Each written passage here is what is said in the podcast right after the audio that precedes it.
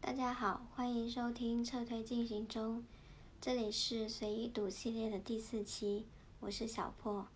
今天想跟大家分享最近在阅读的一本书，是舍伍德·安德森的《小城机人》。《小城机人》这本书我一共买了四个译本，还有英文的原版，然后我就对照着不同的译本一起读了四遍，然后在这四遍的过程中。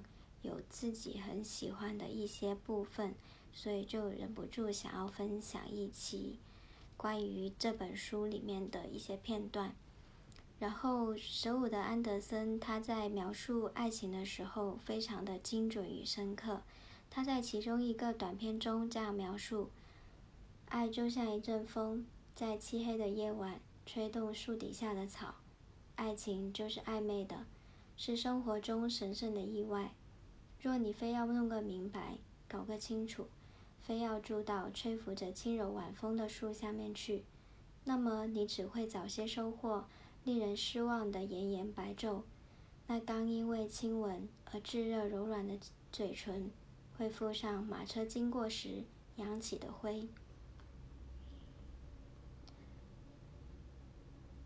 同时，他对于青年成长为一个成成熟的大人时，在边界挣扎纠结的情绪写得非常的真实与残忍，近乎于他自己所说的真理。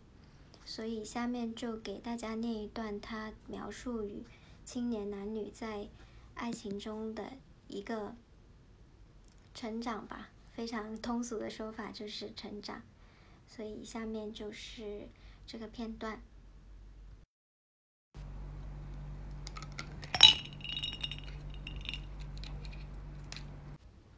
每个男孩总会在生命中的某一刻开始审视过去的日子，或许那是就是跨越界限、长大成人的时刻。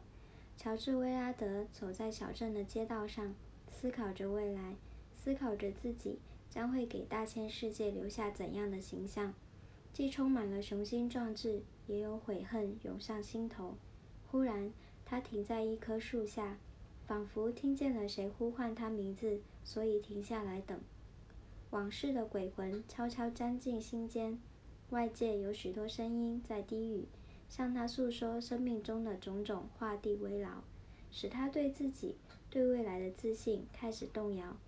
他如果想象一下那场景，就仿佛是他打开了一扇门，第一次看见了外面的世界，看着世界列着队。浩浩荡荡的从眼前经过，父辈祖辈的无数人物从世界的虚无中诞生，过完一生，重新消失在虚无中。他的心里油然而生一种看透世事的悲伤。他轻轻地倒抽了一口气，觉得自己不过是一片被风吹着吹着的落叶，在乡村的街道飘零。他知道，尽管同辈的年轻人都说着豪言壮语。他一定会在无所依附中过完一生，在无所依附中死去，做一辈子任由清风摆布的落叶，做注定在烈日下枯萎的玉米。他不禁打了个冷战，又急切地看了看周围。活了十八年，不过一刹那，不过是人类长征中的一段小憩。他已然听到了死亡的召唤。他多想有一个人可以贴近，可以用双手。触碰这个人，同时感受别人触碰自己。如果这个人是女的，那一定是因为他觉得女人更温柔、更善解人意。理解是他最渴望的东西。对海伦·怀特来说，他也到了蜕变的年纪。乔治感受到的东西，他也从一个女孩的角度感受到了。她不再是女孩，开始渴望成年女子的优雅和美丽。当乔治在街头的人群中凄苦地游荡时，海伦·怀特想着乔治·威拉德。他记得一起散步的那个夏夜，想和他再去一次。他在城里待了几个月，去了剧院，见了灯火通明的大道上熙熙攘攘的人流，觉得这一切极大的改变了自己。他想让他感觉到，想让他清楚的知道自己的心性已蜕变。海伦走下台阶，来到后花园里，站在黑暗中颤抖。在他看来，这世界上全是些无聊的人在叽叽喳喳。他心中燃起一阵渴望，跑出后花园的门，拐过银行家的马厩，来到一条小巷子里。乔治，你在哪里呀？乔治，他喊道，既紧张又激动。他停下了脚步，靠着一棵树，放肆地大笑起来。乔治·威拉德正沿着漆黑的小巷赶路，依旧念念有词：“我要直接走进屋子，我要直接走进去，坐下来。”他正自顾自说着，便见到了海伦。海伦的出现令他耳目一新。仿佛他用女人特有的手帮他微调了生活这部机器，他开始带着一种尊敬去审视自己长大的小镇子里的人。他对海伦也有尊敬，他想爱她，想被她爱，但不想在此刻被她的成熟所迷惑。黑暗中，他握住她的手，他凑过来，他用手搂住她的肩膀。晚风袭来，他抖了一下，他用尽全力保持镇定。想弄清楚自己的心情，想弄清楚自己的心情。在这昏暗的高处，两个奇怪又敏感的渺小的人紧紧依偎在一起等待。他们心里想的一样：我来到了这么寂寥的地方，身边有个同样孤独的人陪着我。温室堡喧闹的白天已经结束，开始了深秋的漫漫长夜。农民的马在荒凉的乡间小路上跑着，拉着各自的疲惫的主人。店员们把摆在人行道上的样品收进铺子，打样锁门。歌剧院外的人越来越多，准备观看表演。主街上，小提琴手已经调好了乐器，开始演奏，努力跟上舞池里年轻人飞快流转的舞步。在在黑暗的看台上。海伦·怀特和乔治·威拉德一句话也没有说。偶尔，仿佛是两人定住的咒语被暂时破解，他们便转过头，努力在暗淡的光线中凝视对方的眼睛。他们接吻了，但是这阵冲动并没能持续下去。在集市高地的坡顶，有六七个人正在照料下午跑过比赛的马。这群男人升起了篝火，烧着一壶水。他们在火光中中走来走去，火光只照亮了他们的腿脚。风一阵阵吹来，火苗仿佛在狂舞。乔治海海伦站起来，重新走进了黑暗。他们走过一条小路，经过一片还没有收割的玉米地，干了的玉米叶子被风吹得簌簌响，好像风在低语。往回走的路上，骤雨也破解了一小会儿。他们走到山水场上的山顶，停在一棵树旁。乔治再次把双手搭在海伦的肩上，他热切地抱住她。可是又一次，他们从冲动中抽离出来。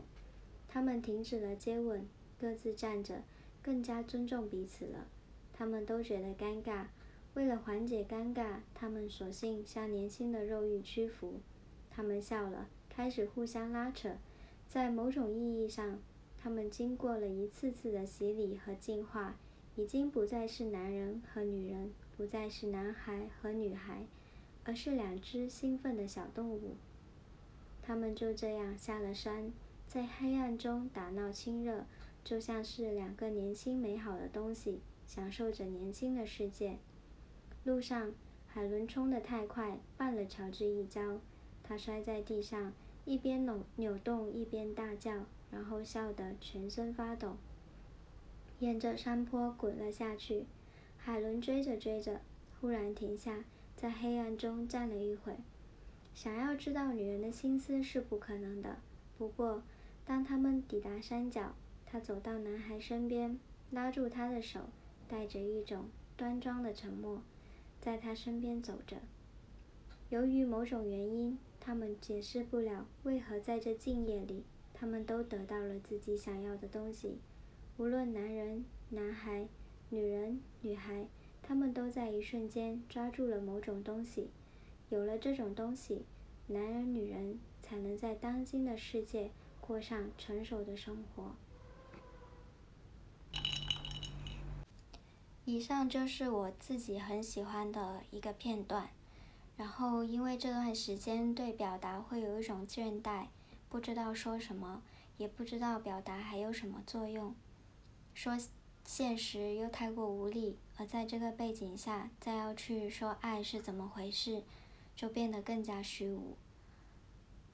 我们的个人意志一再被压缩，最好被压缩成是干净的、整洁的，甚至是可自我循环的。最重要的是安静的。沉默的，那为什么还要去表达呢？或许是我依然选择去面对我自己，还是要还是需要他人的这种欲望，以及我还是想与他人建立连接的一种渴望。这种真实的需求，在我与文学的碰撞的时候，一点点的被填补了。舍伍德·安德森他在描述男人、女人、男孩、女孩。或者说是直接用人的视角描述了一种动物性的快乐。从他的角度，我又重新获取了一种得以看见人的本质。它可以是莽撞的、固执的、无知的，以及纯粹的，如同小动物般的快乐。此时，广州正在下雨。我一直在想，我与文学之间是怎样的一个关系呢？也许就像是现在，我与窗外的雨之间是一种观看、倾听、经过且无意间参与的关系。这场雨只是我人生中的其中一场，而我也不过是这场雨中幸运的躲在了屋檐下的其中之一。文学与我，就是我伸出手去，并且真切地感受到雨正落在我的手中。之后又从我的指缝穿过，但从此我的手掌就永远记住了被一滴水砸中的感受。这一期就分享到这里，我们下期再见，拜拜。